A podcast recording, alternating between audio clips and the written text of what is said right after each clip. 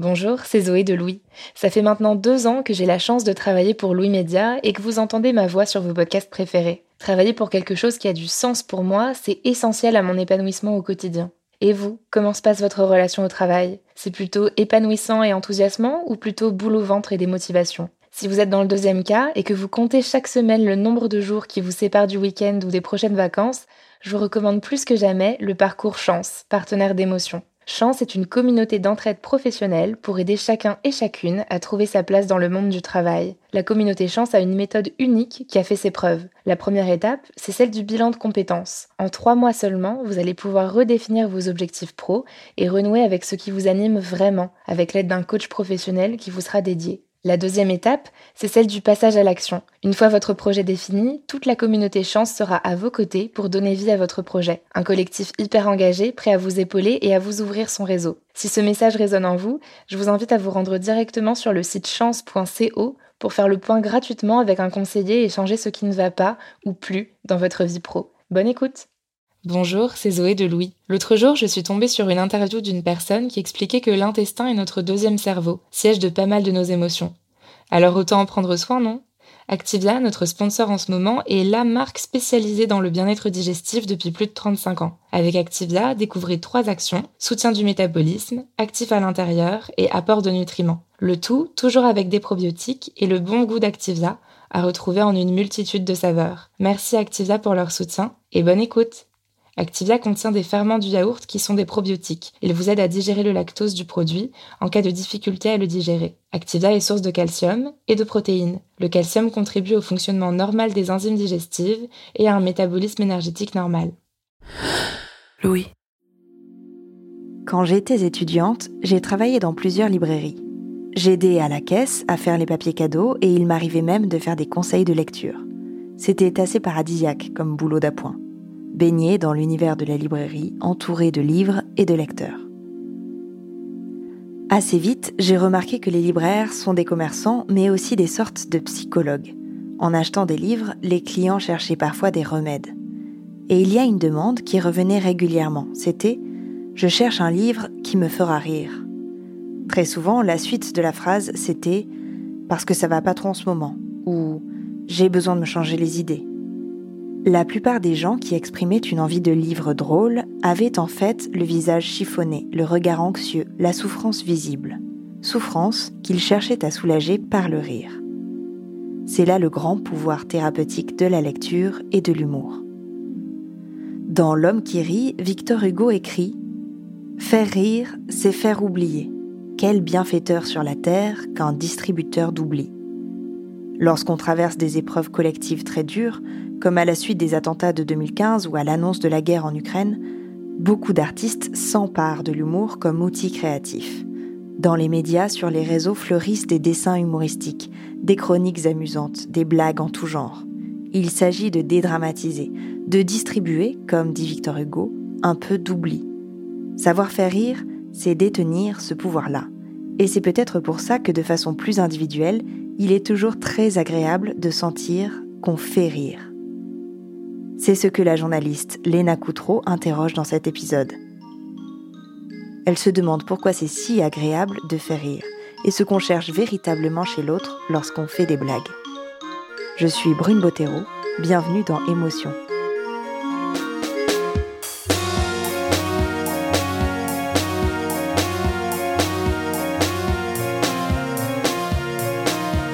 J'aime bien faire rire les gens parce que j'ai envie qu'ils se sentent bien avec moi, et puis parce que ça me plaît que les gens me voient comme une fille rigolote. Je suis la cadette de ma famille. Et quand j'étais petite, à table, on rigolait bien.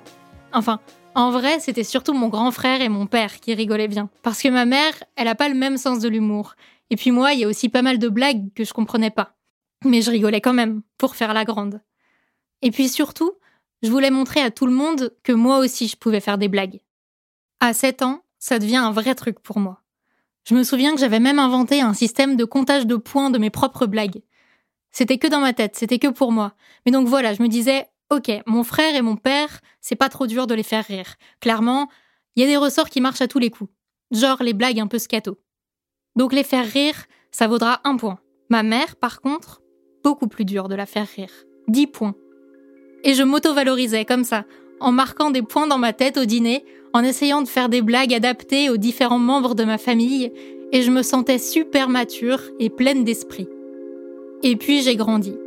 J'ai arrêté de compter les points. J'ai toujours pas trouvé de blagues qui fassent l'unanimité dans ma famille, mais je me sens toujours bien quand mon humour est bien reçu. Avec mes amis surtout, si je suis de bonne humeur, je vais glisser très vite dans un personnage un peu débile qui fait des blagues sur tous les mots. Mais le fait que mes blagues soient accueillies avec bienveillance, ça a une vraie valeur pour moi. Si la personne en face me regarde avec un visage sincèrement gêné, j'ai envie de disparaître. Et au contraire, si elle rit aux éclats, je vais sentir une grosse chaleur dans le ventre et plein d'affection pour elle. Et si en plus elle répond par un truc tout aussi débile, ça va me donner envie de la revoir, de la connaître mieux, de discuter aussi de trucs plus intimes, parce que la fluidité d'un ping-pong de blagues, ça me donne un puissant sentiment de confiance. L'impression d'être reconnu par l'autre comme un égal, d'être bien là où je suis. Et je suis pas la seule. Selon la neuropsychologue Sylvie Chocron, on rirait tous 15 à 20 fois par jour en moyenne. Et une conversation typique de 10 minutes comprendrait environ 5 épisodes de rire ou de sourire. Enfin, évidemment, ça dépend avec qui. Alors si on rit déjà autant, pourquoi est-ce qu'on se donne tant de mal pour être drôle? Et pourquoi c'est si valorisant de faire rire les autres alors que l'humour c'est censé être léger, être anodin? Qu'est-ce qu'on cherche vraiment dans le regard de l'autre quand on fait une blague? Allô? Allô? T'es devant? Euh, Ouais, je suis devant. Et après c'est au fond, enfin au fond, c'est pas très loin, mais c'est dans la cour à gauche. Pour démarrer cet épisode, je suis allée chez Fabien Strobel. Il est comédien de théâtre d'improvisation. Oui, bonsoir, bienvenue. Tu, tu me fais comme ça On ouais, fait, coucou on fait des choses comme Ouais, ça ouais. Pour moi, ce qui est drôle maintenant, quelqu'un qui attend, c'est formidable, c'est hyper riche. Un mec qui, qui est dans une salle d'attente, qui a un truc dans le nez et qui se dit putain, il faut que j'enlève ce truc qui est dans mon nez et qui essaye d'être discret, ça, ça me fait rire, ça me fait rire. Fabien, c'est aussi mon prof d'impro. Et l'impro, c'est une forme de théâtre très spontanée, qui laisse beaucoup de place à l'inconnu, à l'incongru. Je vais vous demander de visualiser le cynisme que vous avez en vous. Ah, Voilà, vous l'attrapez, vous faites une grosse boule. Ah, c'est gros, hein Est-ce que je peux m'aider mentalement d'outils? Ah mais bien sûr, allez-y. Alors verbalisez, sinon je ne vois pas ce que vous pensez. Hein. Alors là, il y a des pelleteuses qui bossent.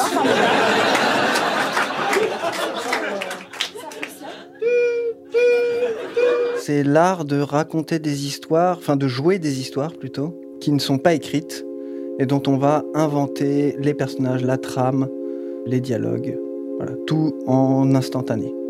C'est toujours la sincérité qui fait rire. C'est ce que répète Fabien dans tous ses cours. Ne cherchez pas à être drôle. En impro, c'est la sincérité et la spontanéité qui font tout le boulot. On s'installe dans son salon, au pied d'une collection de mangas et de bouquins de théâtre. Et là, j'ai envie d'en savoir plus sur lui. D'où lui vient ce goût de la scène, ce plaisir à faire rire une salle? Et très vite, Fabien me parle de son adolescence. Quand je suis ado, j'habite euh, chez ma mère, et il y a encore mon père à ce moment-là, dans une cité HLM. L'ambiance chez moi à ce moment-là, elle est très fluctuante. Il y a de l'alcoolisme, euh, il, y a, il y a de la violence. Je suis un peu un enfant un peu timide. Je parle pas beaucoup, je suis assez respectueux, mais je regarde beaucoup, j'observe beaucoup. Et puis à partir de 14-15 ans, là, je commence à lâcher un peu plus les chevaux. Euh, L'école, c'est pas trop mon délire. Vers 15 ans, Fabien sort de plus en plus dans son quartier. Il retrouve des copains de la cité où il habite, avec qui il forme un groupe de potes.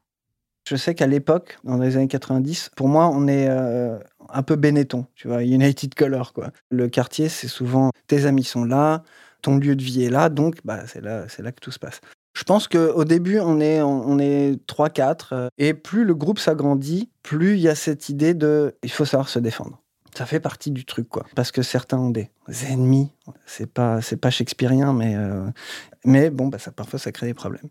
Au début, on chahute, basique, quoi. C'est très animal, c'est un peu qui est le dominant. Et puis après, ça devient un peu plus technique. On commence à s'entraîner un peu, à se bagarrer, quoi. Et puis euh, autour de moi, il y a vraiment des gens qui n'ont pas du tout mon poids et ma taille, qui sont euh, beaucoup plus puissants que moi. Un 92, un 95. un- 100 kilos. Moi, à ce moment-là, je fais 60-65 kilos. Bon, on n'avait pas fait trop de catégories, quoi. Il y a un moment, vu que c'est pas ma force qui prend le pas, il faut que ce soit autre chose. Et j'ai l'impression aussi que certains ont un point de vue sur moi, genre je suis pas assez fort. Quand le chahut d'enfant se transforme en free fight amateur, Fabien commence à douter. Il ne se sent plus l'égal de ses camarades. Alors, après un coup de genou à la mâchoire qui lui fêle une dent, le futur comédien change de stratégie. Il y a un moment, je me dis, je vise l'intellect. Tu peux être plus fort que moi, ok, mais tu seras pas plus intelligent que moi. Je suis pas dans du comique de situation où on va réfléchir à un truc. euh, Non, c'est je vanne. Je cherche à piquer un peu. Vanne après vanne, pour Fabien, la bagarre se mue en joute verbale. Ses potes respectent sa nouvelle spécialité et il rit de ses blagues de la même manière qu'ils encouragent ses camarades qui s'affrontent à main nue. C'est super important que mes potes rient euh, quand je fais des vannes. Je ressens euh, de la fierté. Je me sens plus grand que je ne suis. C'est vraiment de l'ego. Et en fait, ça me fait du bien parce que la situation dans laquelle je suis à ce moment-là, chez moi, dans le travail, à l'école, tout ça est assez catastrophique. Et du coup, de me sentir euh, reconnu, ça me fait énormément de bien. Quand tu es un vanneur dans la vie, euh, il te faut des attaches en fait. Il faut que tu aies des gens qui t'aient déjà validé, qui vont rire à tes blagues. Il y a vraiment un truc de soutien euh, à la blague. Et quand il rit pas, ça s'appelle un bide, il y a de la honte, évidemment. J'ai la sensation de devenir tout rouge. J'ai vraiment cette image de j'ai raté ma cible avec une flèche, quoi. Tu vois, il y a un peu cet équilibre là. euh, je suis pas bon au sport, mais je suis drôle. Les gens sont contents que je sois là parce que je vais être sympa et rigolo. Et au, final, c'est hyper important. C'est beaucoup plus facile euh, pour rencontrer d'autres groupes, pour rencontrer euh, des filles notamment. Le fait que je fasse des blagues, ça passe mieux que juste des gens vénères, tu vois. Pas, tu vas pas parler à des gens vénères en fait. Mais là où il y a ah il y a un truc rigolo, ah, en fait ils sont sympas. Et après c'est ok, on peut parler de plein d'autres choses. Faire rire, ça permet pas seulement de prouver sa valeur. Ça permet aussi de créer du lien avec des inconnus. Le rire, c'est un mécanisme de communication puissant. On peut dire que le rire est l'un des premiers moyens de communication euh, juste après les pleurs. Rire ensemble, c'est aussi crucial pour entretenir une relation avec un bébé qui ne sait pas encore parler. C'est ce que m'explique Romain Distasi, doctorant en psychologie du développement et en neurosciences à l'université Paris-Nanterre. Les bébés commencent à rire euh, dès euh, trois mois, donc ça va être des chatouilles hein, euh, concrètement. À partir de cinq mois, ils vont commencer à rire euh, à des stimuli qui sont plus sociaux, typiquement euh, les comportements de cacher coucou ou des choses comme ça. Et donc nous, en fait, on situe d'ailleurs le début de la compréhension de l'humour à cinq mois justement pour cette raison, parce que l'humour c'est quand même quelque chose de social. Un phénomène social qui pousse même les bébés à scruter les réactions de leur entourage dès 8 mois pour voir s'ils rient à leurs blagues. Quand on se rapproche des deux ans, les enfants vont commencer même à faire de l'humour basé sur des mots, à tenir un chat et dire que c'est un poisson, euh, faire oh quel beau chien alors que c'est un chat. En fait, les bébés et leurs parents vont souvent utiliser ce genre d'interaction, sourire, euh, rire, euh, pour attirer l'attention de l'autre et être en interaction avec l'autre. Il y a plein de manières de créer du lien avec un bébé. Faire des câlins, lire une histoire, et puis rire, sourire ensemble. Romain Distasi m'explique que ces interactions ont permis à notre espèce de se maintenir dans le temps. Parce qu'un bébé tout seul, il a très peu de chances de survivre dans la nature. Par contre, s'il développe des liens solides avec son entourage, ses possibilités augmentent. Évidemment, c'est pas une intention consciente de la part du bébé. Il ressent juste l'envie de faire rire, ce qui consolide sa relation avec les adultes qui s'occupent de lui, ce qui optimise sa survie, donc celle de notre espèce. L'humour, sa fonction principale, c'est d'abord l'interaction, c'est d'abord le social. Romain Distasi dit que le rire apparaît chez les bébés en moyenne vers 3 mois. Et là, je me dis, mais c'est super tôt. Ça veut dire qu'un bébé sait rire avant de marcher à quatre pattes, vers 9 mois, avant de dire ses premiers mots, vers un an, et avant même de se reconnaître dans un miroir, vers 2 ans. Alors, si le rire est un mécanisme qu'on retrouve aussitôt chez tous les bébés, ça signifie qu'il n'est pas uniquement lié au conditionnement de la société et de ses normes. Donc est-ce que le rire serait en partie inné, codé dans nos gènes? Est-ce que ça voudrait dire que les animaux dont on est génétiquement proche, ils rient aussi? Le chercheur Guillaume Dezecache, maître de conférence en psychologie à l'université Clermont-Auvergne, s'est intéressé à la communication chez les primates, notamment chez les chimpanzés, les gorilles, les orang-outans et les humains. On a souvent euh, pensé que le rire était euh, le propre de l'homme, sauf que euh, on sait que les rats rient, les souris rient, les grands singes rient. On sait que c'est le cas aussi chez les macaques rhésus et, d'autres espèces de macaques. Guillaume de Zekash a beaucoup étudié la communauté de chimpanzés de Sonso, dans la forêt de Budongo, en Ouganda. Chez les grands singes, on a vraiment l'impression que c'est un truc qui ressemble à ce que nous on fait, euh, qui ressemble à du rire. Et les occasions dans lesquelles on trouve ce genre de phénomènes vocaux, ça peut être le fait, par exemple, de chatouiller, le fait de jouer. Moi, ça m'est déjà arrivé de voir des chimpanzés adultes se chatouiller et rire ensemble.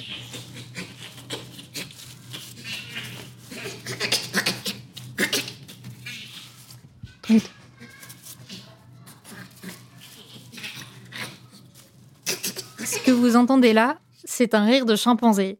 Et c'est assez différent d'un rire humain.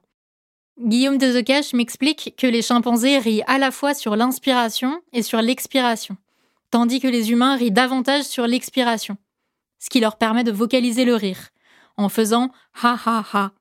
Et quelle que soit l'espèce, le rire est souvent contagieux.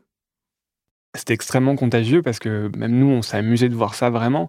Et donc, ça laisse à penser très fortement que le rire n'est pas du tout un phénomène humain, pourvu qu'on laisse de côté euh, l'aspect humour verbal, puisque si on définit l'humour comme euh, étant basé sur le langage, ouais, seuls les humains ont l'air d'avoir le langage. Donc en fait, bah oui, euh, si on définit l'humour comme étant humain, bah c'est pas surprenant à la fin qu'on trouve l'humour seulement chez les humains. Mais si on a une façon un peu plus générale de définir l'humour comme le fait de créer de la surprise chez l'autre, bah non, ça, on trouve ça chez plein d'espèces. Moi, j'ai peut-être tas d'exemples de chimpanzés qui créent la surprise chez l'autre en bondissant euh, d'un endroit pour euh, chatouiller quelqu'un d'autre ou euh, le mordre dans le cou, etc. Ça, c'est de l'humour. Ouais, c'est sans doute de l'humour.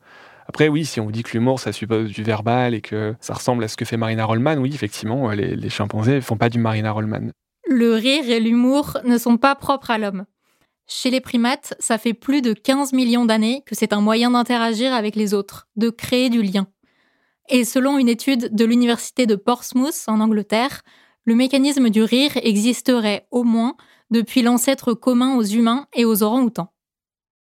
En 2009, il y a eu une étude euh, très importante sur la question de l'évolution du rire en tant que phénomène acoustique. C'est celle de Marina Davidaros, qui est donc chercheuse à l'université de Portsmouth et, et ses collègues. Ici, quand Guillaume de Zecache parle de l'évolution du rire, il fait référence à la théorie de l'évolution des espèces de Charles Darwin.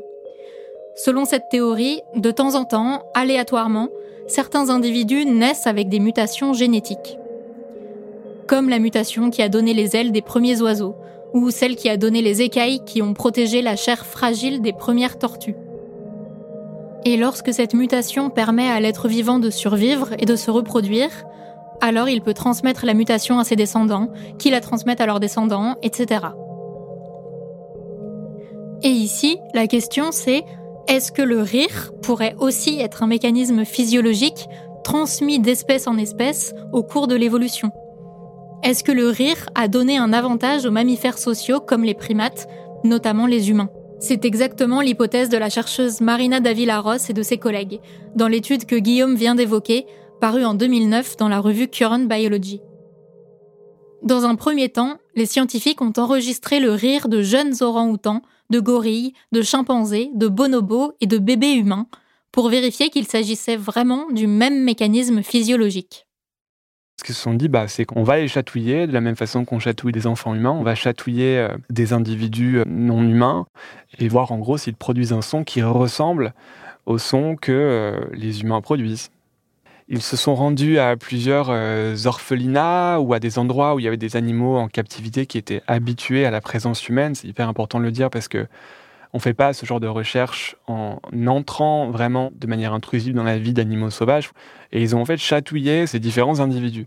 Et ils ont enregistré le son qui était produit en les chatouillant. En analysant la structure des rires de primates, les chercheurs se rendent compte qu'en effet, tous les rires se ressemblent un peu. Alors ils regardent quels sont les rires qui se ressemblent le plus, acoustiquement. Ce qui est intéressant, c'est que la distance génétique, en fait, se retrouve dans la distance acoustique. Donc le rire serait un comportement assez spontané et assez codifié en termes vocaux. Ce que ça veut dire, c'est que plus les espèces de primates sont proches génétiquement, plus leur rire se ressemble. Et selon les chercheurs, ça, ça signifie que le mécanisme physiologique qui permet le rire est en partie codé dans l'ADN des primates.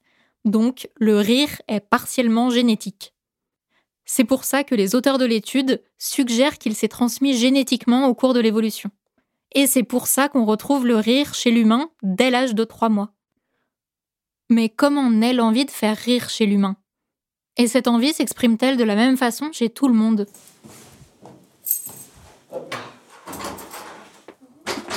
Voilà, c'est euh, bah, je sais pas, écoute, installe-toi où tu veux. Je pense que on va se mettre là, dans le salon. On sera peut-être. Euh, Lui, c'est Fabien Limousin. Alors oui, dans cet épisode, vous allez entendre deux Fabiens. Après être allé voir mon prof d'impro, je rends visite à Fabien Limousin, réalisateur et scénariste de dessins animés. Et avant toute chose, il me confie que même si son métier consiste notamment à inventer des gags, personnellement, il n'est pas très à l'aise à l'oral. Ni pour parler, ni pour rire à gorge déployée. Paradoxalement, je, ne suis pas très expansif en termes de, d'expression de mon hilarité. Je vais pas rire aux éclats, par exemple, ou très très rarement. Par contre, ça ne veut pas dire que je ne trouve pas les choses drôles, au contraire. Dès tout petit, il y a plein de choses qui font rire Fabien, le futur réalisateur de dessins animés. Et dès le début, pour lui, l'humour passe par le dessin. Je suis pas nécessairement un enfant euh, très extraverti. Euh, je suis assez sage. J'ai plutôt euh, le profil premier de la classe. À ce moment-là, assez timide. Le goût du dessin me vient assez tôt. Dès l'âge de 6-7 ans, je commence à faire des petites BD humoristiques. J'apprécie particulièrement les moments où je vois que je fais un peu rigoler le fait de provoquer une réaction me fait me sentir exister quelque part. Enfin, j'ai l'impression que, que je compte. À 15 ans, en seconde, je suis en classe, toujours au premier rang. Je regarde derrière moi et je vois tous les élèves que je connais pas encore très bien parce que euh, c'est le début de l'année. Et je me souviens que je griffonne cette petite BD, un petit strip en quelques cases où l'absence de chute est clairement le gag. Je la fais passer dans la classe, comme euh, ces petits messages euh, qu'on se fait passer. Euh. je vois le papier qui passe de main en main et j'observe, j'observe les réactions. Ceux qui trouvent ça vraiment nul mais qui rigolent quand même. Ceux qui trouvent ça vraiment nul qui rigolent pas du tout. Limite qui me regardent, l'air de dire mais pauvre type. Et ceux qui rigolent de bon cœur.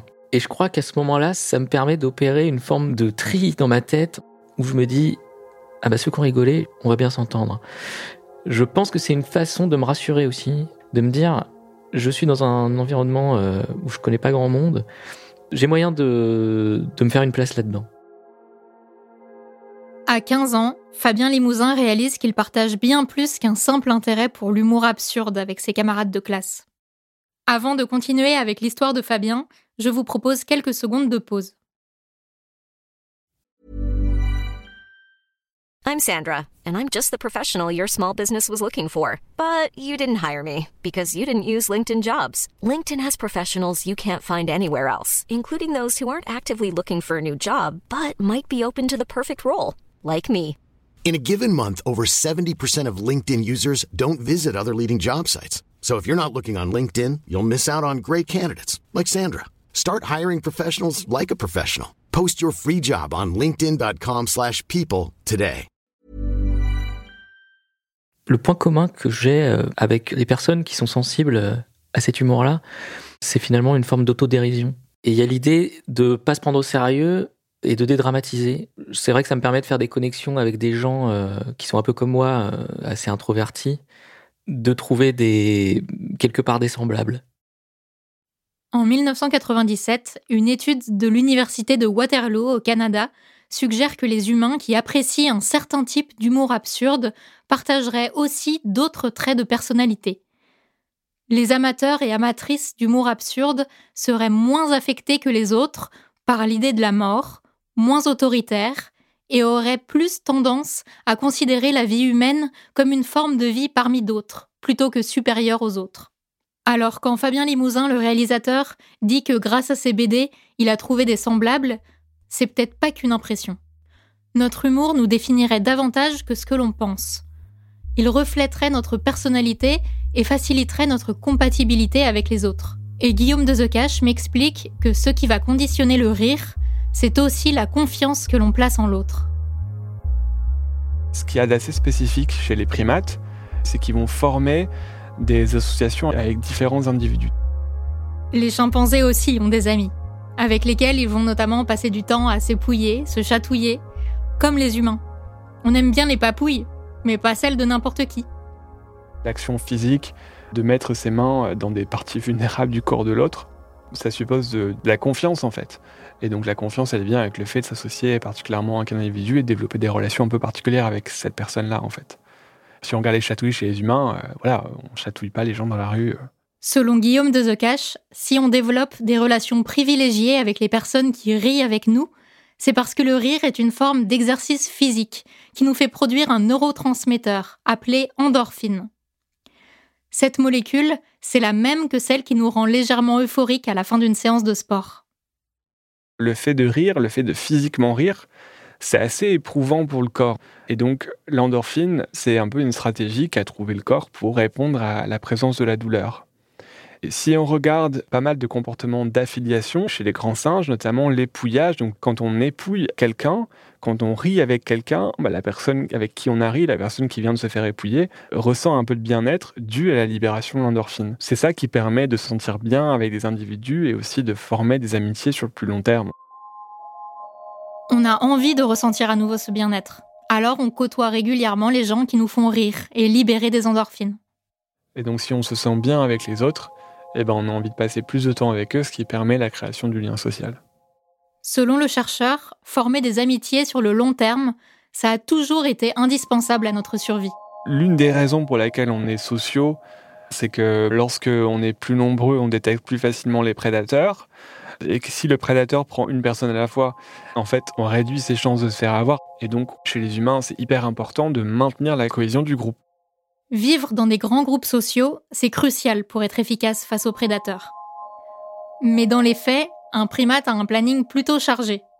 Chercher des ressources, se nourrir, copuler, dormir. Et en fait, la question c'est comment est-ce qu'on euh, laisse du temps pour socialiser, pour maintenir la cohésion du groupe?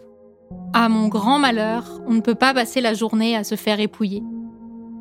Selon l'anthropologue et biologiste de l'évolution Robin Dunbar, un primate ne peut passer que 20% de son temps à sociabiliser.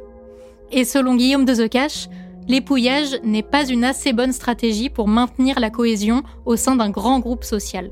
Le truc, c'est que l'épouillage, n'est pas hyper efficace au sens où, euh, en gros, on peut épouiller qu'un individu à la fois. Selon les chercheurs, l'épouillage, ça suffit pour maintenir la cohésion dans une communauté standard de 50 chimpanzés.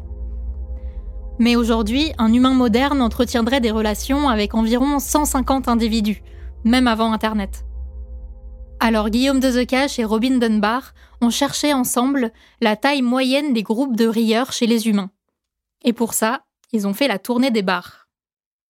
On est allé dans des bars, j'étais jeune à l'époque, hein, à Oxford, à Londres, à Calais, là où je suis né, à Lille et à Berlin aussi. Et on a regardé un peu la taille des groupes de gens qui riaient ensemble. Et on s'est rendu compte que bah, on rit avec euh, un, deux, trois, quatre individus euh, maximum. Lorsqu'on s'assoit à table avec neuf personnes, très vite, les petits groupes vont parler entre eux.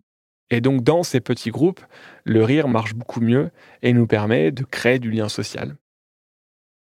Ce qu'a montré cette étude de Robin Dunbar et Guillaume de The dans les bars, c'est que le rire est environ trois fois plus efficace que l'épouillage pour créer du lien social, puisqu'on peut créer du lien avec environ trois individus à la fois au lieu d'un seul. Et c'est ça qui est super fort dans le rire. Le rire, c'est ce qui permet aux humains de garder de la cohésion dans des groupes plus larges. Avec le même montant de temps, on peut augmenter considérablement le nombre d'individus avec lesquels on peut créer du lien social. Grâce à l'humour, on sociabilise avec plus de monde, plus efficacement, sans dépasser les 20% réglementaires de notre budget de temps. Selon les chercheurs, ça suggère que l'humour aurait servi de ciment social chez les primates. Ça leur aurait permis de vivre dans des groupes plus grands, dans lesquels ils étaient plus en sécurité face aux prédateurs. Donc la première fonction de l'humour, ce serait de garder soudés des groupes suffisamment grands pour assurer la survie de chacun. C'est pour ça qu'à l'échelle d'une vie humaine, rire ensemble, c'est souvent crucial pour entretenir des relations. Et ce sentiment d'être sur la même longueur d'onde, ce bien-être procuré par l'humour partagé, ça peut même amener certains à y consacrer leur métier. À 15 ans, ce qui passionne Fabien Strobel, le comédien, mon prof d'impro, ce n'est ni le théâtre, ni l'humour. C'est le dessin et le jeu vidéo. Mais il est orienté en BEP comptabilité par la conseillère du collège, qui lui voit un avenir bien plus certain dans cette branche. Tu connais Tortue Ninja? Tu vois Splinter, le sensei des Tortues Ninja? Eh ben, c'est ma prof de compta. Méchante, dure, 512 banques, 514 chèques postaux. Tu vois, c'est ça que j'ai retenu. Mais un matin, je découvre euh, en BEP une option théâtre d'improvisation. Dans ce cours d'impro, Fabien trouve un espace où son humour est mis en valeur. Et très vite, il intègre la troupe d'improvisation de sa ville. Au bout de six mois, il fait sa première scène. Il a 17 ans. Je suis euh, devant 200 personnes, donc des gens que je connais pas. Et en fait, j'ai zéro pression. J'y vais, je m'amuse, c'est trop bien. Déjà, pour la deuxième, je fais Ah oui, en fait, il faut remonter sur scène et il faut être performant. Il faut que le public se marre.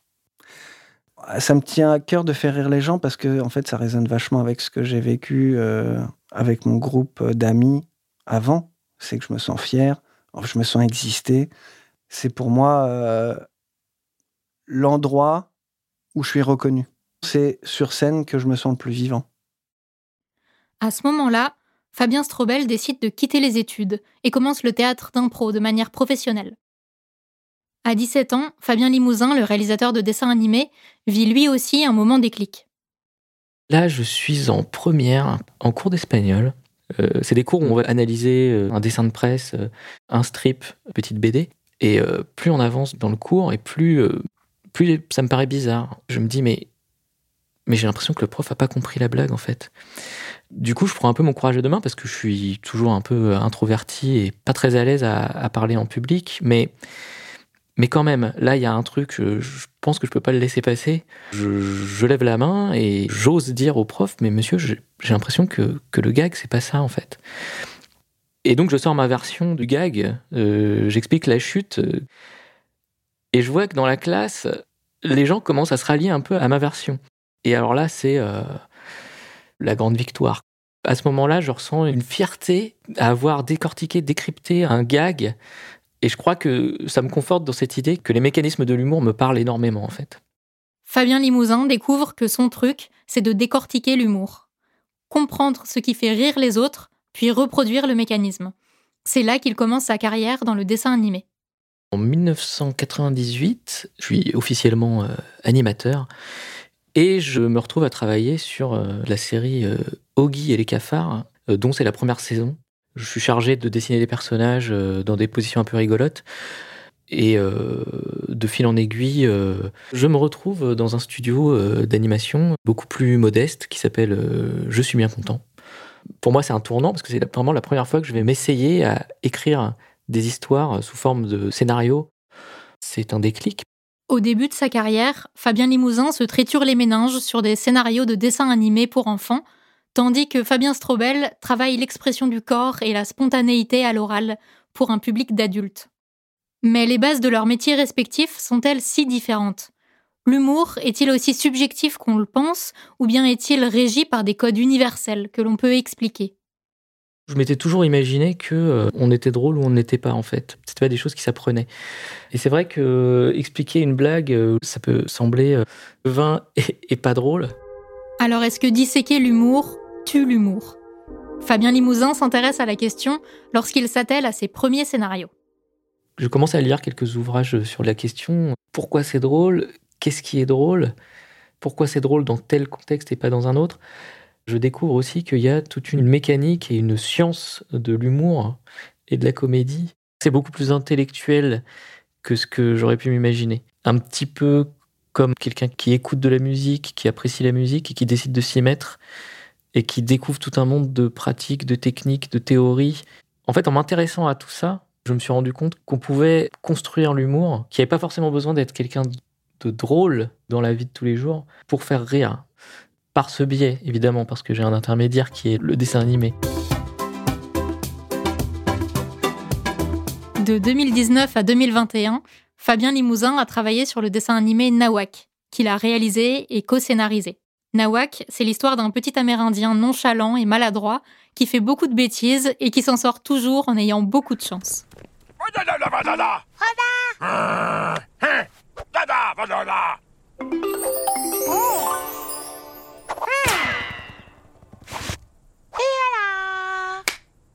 Il n'y a pas de vraies paroles. Les personnages s'expriment en onomatopée, on y entend surtout des bruitages. La série est diffusée sur France Télé, mais aujourd'hui, dans son approche analytique de l'humour, Fabien estime qu'il lui manque un petit quelque chose.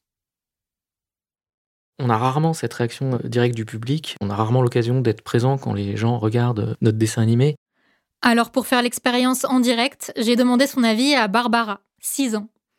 On regarde ensemble le premier épisode de Nawak, dans lequel le petit Amérindien est envoyé couper du bois dans la forêt.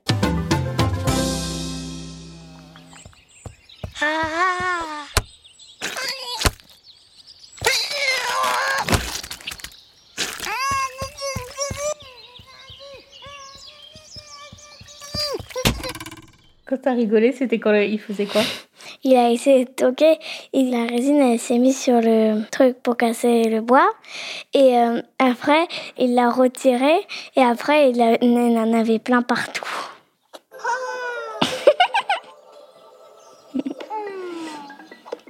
On ne réinvente pas l'humour. On part de principes humoristiques assez classiques. Nawak euh, veut couper du bois et il se prend une giclée de résine dans la figure. C'est finalement une relecture de la tarte à la crème. hein. Le dérapage et la maladresse en général, c'est, je dirais, une forme assez universelle d'humour. Tout le monde va comprendre à tout âge.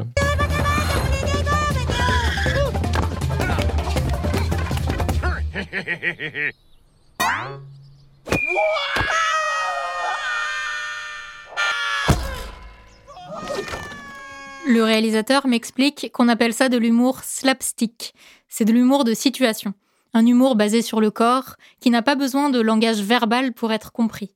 Dans Nawak, en plus de l'humour slapstick, le réalisateur utilise aussi l'humour relationnel, basé sur les caractères des personnages. Dans le premier épisode, au lieu de couper du bois comme son chef lui a demandé, Nawak se met à pourchasser un papillon, qui finit par se poser sur le nez du chef. il suivait le papillon et euh, après, euh, il est retourné euh, là où il habitait et après, il a touché le papillon. Et après, il est reparti en courant. Et le chef, il, il était comment? Pas content. On a deux figures très contrastées. On a le chef du village et Nawak. Le chef, le petit nerveux qui va s'énerver pour pas grand-chose, face à Nawak, à la fois maladroit mais en même temps nonchalant, qui se fait pas de soucis dans la vie.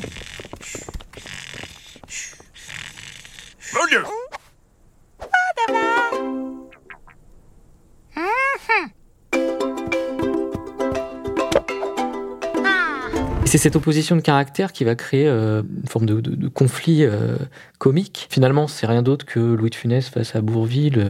Il faut toujours garder à l'esprit, quand on s'adresse à des enfants, que certaines choses dont nous, les adultes, sommes blasés et lassés, je prenais l'exemple de la peau de banane ou de la tarte à la crème, qui sont vraiment les exemples les plus basiques de gags qu'on puisse trouver. Il faut vraiment garder à l'esprit que un enfant va peut-être voir ce gag pour la première fois. Donc forcément, il faut toujours remettre un peu les compteurs à zéro quand on s'adresse aux enfants. Et euh, de voir que ça prend et que ça les fait rire, bah, c'est la confirmation qu'on a réussi notre coup. Ça provoque euh, forcément une grande satisfaction. Selon Fabien Limousin, l'un des codes universels de l'humour, c'est le conflit. Il faut qu'il y ait une opposition quelque part, entre deux caractères, entre un personnage et son environnement, ou encore entre les attentes du spectateur et ce qu'il se passe réellement à l'écran. C'est des choix constants qu'il faut faire entre créer un effet de surprise ou jouer la carte du suspense. Par exemple, je peux choisir de faire surgir un personnage de sous une table qui va surprendre tout le monde et auquel cas j'aurais créé un effet de surprise qui peut être plus ou moins comique en fonction de ce qui a été installé avant. Mais je peux aussi choisir de mettre le spectateur dans la confidence, de montrer au spectateur que ce personnage est sous la table bien avant que les personnages à l'écran le sachent. Ce qui va créer une forme de suspense. C'est la différence entre la surprise et le suspense. Selon le réalisateur, le rire naît souvent lorsque les attentes du spectateur sont contredites. C'est aussi ce qu'a constaté le chercheur Guillaume Dezecache, chez les humains comme chez les chimpanzés. Je me rappelle, pendant le confinement, je regardais pas mal de vidéos où les gens glissaient sur du verglas, en fait. Et c'est vrai que je riais seulement au moment où je me rendais compte que, voilà, en fait, ça, allait, quoi. Parce qu'on se rendait compte qu'une situation de tension devenait safe, en fait, qu'il n'y avait finalement pas de problème. Il y a ces idées selon lesquelles, en fait, le rire, c'est une sorte de résolution de tension. Et, et on retrouve ça même chez les chimpanzés, en fait, parce que se faire mordre dans un endroit euh, du corps où on n'a pas l'habitude de se faire euh, toucher, un endroit euh, qui pourrait être presque intrusif, ça peut créer une certaine tension, mais au moment où on se rend compte que en fait c'est pour jouer, eh ben, il y a une libération de cette tension. Et on peut imaginer que c'est ça qui marche aussi avec les chatouilles, c'est que on n'a pas envie de se faire chatouiller. Mais en fait, ça fait aussi du bien d'une certaine façon. Donc ce rire est cette façon de libérer la tension. On peut imaginer que c'est quelque chose qui est assez universel, que le, format des blagues va suivre ce moment où on crée l'attention et puis paf, d'un seul coup, c'est libéré en fait. Sans doute que ça, c'est quelque chose d'universel, ouais. Selon Guillaume de Zecache, ce format surprise plus résolution de tension, ce serait un universel de l'humour. Un exemple type, c'est la devinette. On commence par une question inattendue et surprenante. Que fait une fraise sur un cheval? Réponse Tagada, tagada. La réponse est absurde, mais elle fait sens. Elle vient justifier la question bizarre. Ce qui résout la tension provoquée par la question bizarre. Les psychologues Gervais et Wilson théorisent ça en définissant l'humour comme une incongruité sociale non sérieuse. Selon eux, pour faire de l'humour et le comprendre, il est indispensable d'avoir intégré des normes sociales et biologiques. Ça veut dire que pour rire à quelque chose, il faut d'abord avoir des attentes sur la façon dont les choses sont censées se passer sur ce que telle personne a le droit de dire ou non, par exemple. Ou bien des attentes sur la biologie de base, savoir que les mammifères ont plutôt tendance à rester debout sur leurs pattes plutôt qu'à tomber par terre. Comme Fabien Limousin, Gervais et Wilson expliquent que l'on rit lorsque nos attentes sont contredites. Mais attention, on ne rit pas non plus à chaque fois qu'on voit quelqu'un tomber par terre ou dire quelque chose qu'il ou elle ne devrait pas dire. Pour rire, il faut de la surprise, puis une résolution de tension. On doit se rendre compte que la personne qui a chuté ne s'est pas fait mal, par exemple. L'humour n'est donc pas si subjectif puisque les humains partagent une série de codes humoristiques. L'humour du corps, la contradiction des attentes, la résolution de tensions. Le fils de Fabien Limousin est abonné au magazine Astrapi, dans lequel il y a pas mal de blagues. On en a profité pour vérifier qu'elle suivait bien le format surprise plus résolution de tension. Les trucs astuces. Il y a toujours des blagues derrière. Pourquoi King Kong a-t-il escaladé l'immeuble à New York? Euh. Je sais pas. Parce qu'il ne rentrait pas dans l'ascenseur.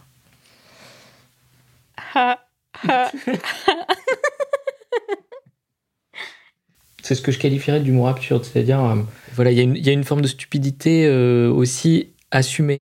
Pour le réalisateur Fabien Limousin, l'humour, c'est du sérieux. Mais son approche est sans jugement. Toutes les blagues sont accueillies et sujettes à analyse. Lorsqu'il arrive dans le studio d'animation où il écrit Nawak, il rencontre une nouvelle bande de potes. Ensemble, ils créent un dessin animé parodique et absurde pour les adultes, Fabienne Dupont.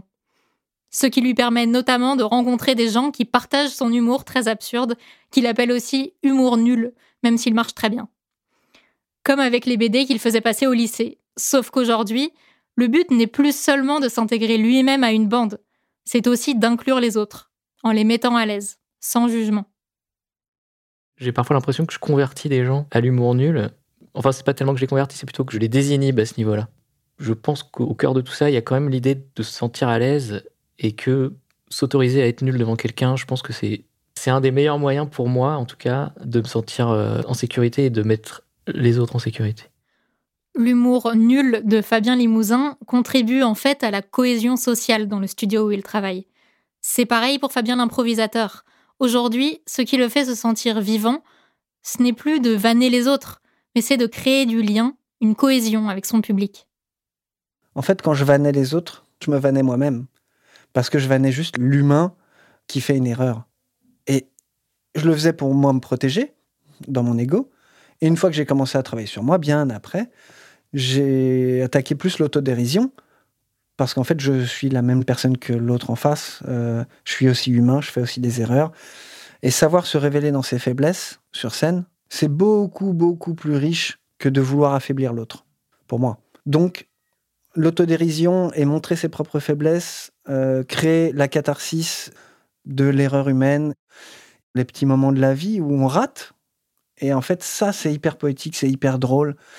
Et puis, euh, c'est des choses que les gens se permettent pas dans la vie. Tu vois, tu vas jouer un personnage qui rate, et ils vont, ils vont se moquer. Mais en fait, ils se moquent de eux aussi. Clairement, la catharsis, elle est là, quoi. Le comédien Fabien Strobel explique que l'autodérision permet d'entretenir le lien avec le public grâce à la catharsis, ce phénomène qui fédère les spectateurs dans l'expression d'émotions qu'ils ne s'autoriseraient pas d'habitude. Par exemple, pour critiquer les actions d'un personnage. Dans la vraie vie, il est rare qu'un adulte se permette une critique en public. En revanche, les enfants se sentent beaucoup plus libres. Qu'est-ce qui t'a plu? C'était très drôle.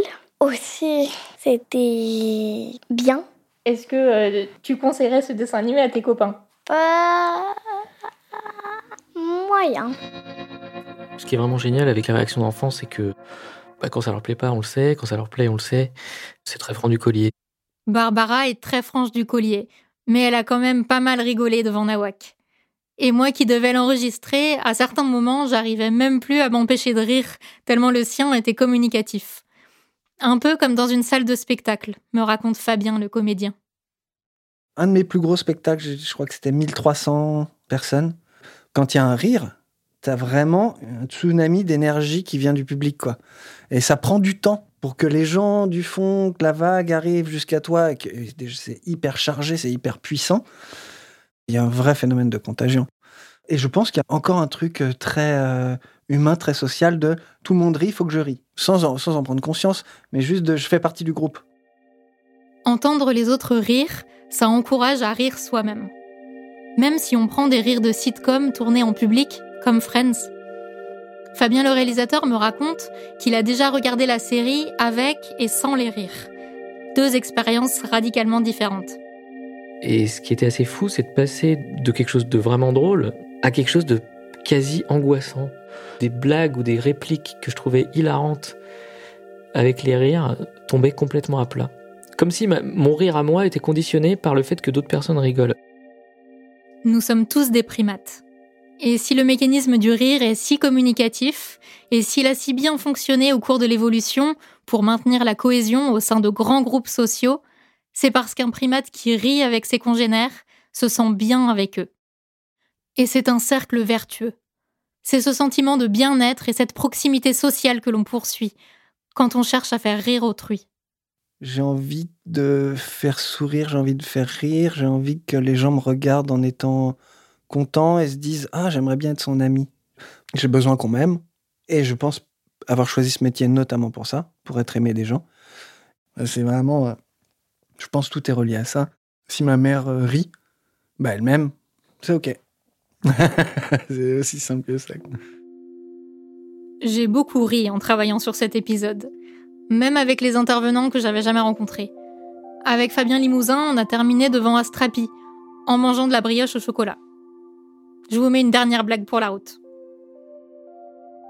Peut-être que tu la connais. Vas-y, vas-y. Tu sais pourquoi euh, il n'y a plus de mammouth Non. Parce qu'il n'y a plus de papoute. Excellent. Est-ce que ça fonctionne Et eh bien justement, c'est un très bon exemple. Rupture euh, entre les attentes et l'explication finale. Je m'attendais à une explication scientifique, pratique, matérielle, mais finalement, la rupture, elle a lieu sur le fait que elle est presque musicale en fait. On joue sur l'allitération. Alors après, on pourrait dire ah, mammouth, euh, maman, euh, papoute, papa, peut-être, mais la rupture a lieu parce que on s'attend à tout sauf à quelque chose d'aussi simple. Je pense qu'on peut analyser, décortiquer, mais il y a aussi des choses qui sont de l'ordre du feeling. Il faut quand même se le dire, quoi. Et ça, ça reste assez mystérieux pour moi, bien sûr. Selon Henri Bergson, philosophe français du XXe siècle, le rire est d'abord un opérateur de communauté. Et dans son essai Le rire, paru en 1900, il écrit Rien ne désarme comme le rire. Pour lui, le rire permet de se montrer tel qu'on est vraiment, à nu, désarmé.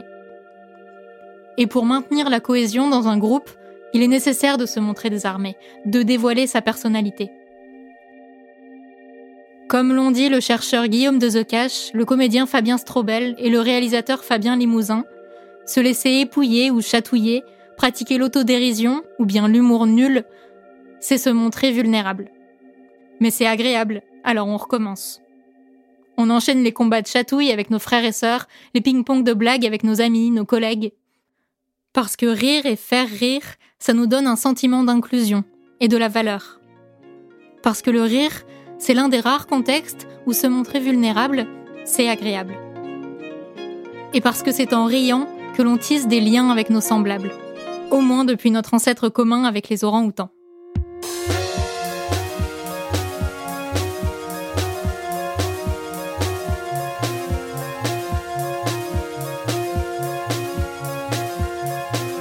Venez d'écouter Émotion. Cet épisode a été tourné et écrit par la journaliste Léna Coutreau. Elle vous faisait entendre les voix de Fabien Strobel, Fabien Limousin, Guillaume de The Romain Distasi et Barbara. Vous pourrez retrouver toutes les références citées dans l'épisode sur notre site.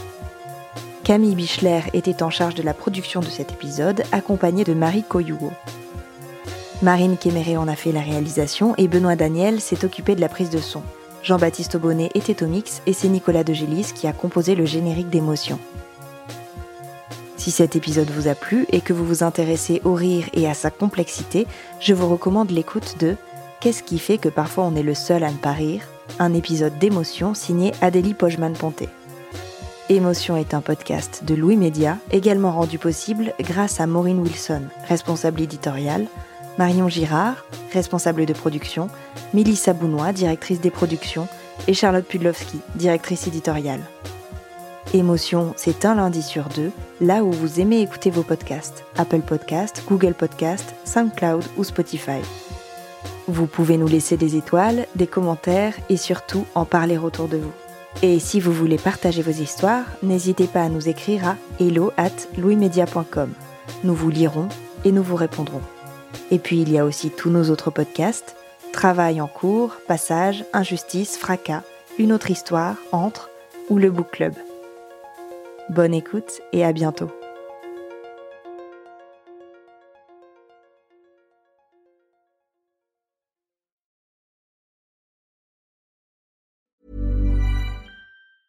Save big money on exterior wall lights. Now at Menards. Find your style with Patriot Lighting. Exterior lights enhance the look of your home. Choose from over 50 options from Patriot Lighting. Now through May 19th, get $10 instant savings on a single qualifying purchase of $100 or more on in stock outdoor wall lights. Check out our entire selection of outdoor lights and see the rest of our deals happening now on Menards.com. Save big money at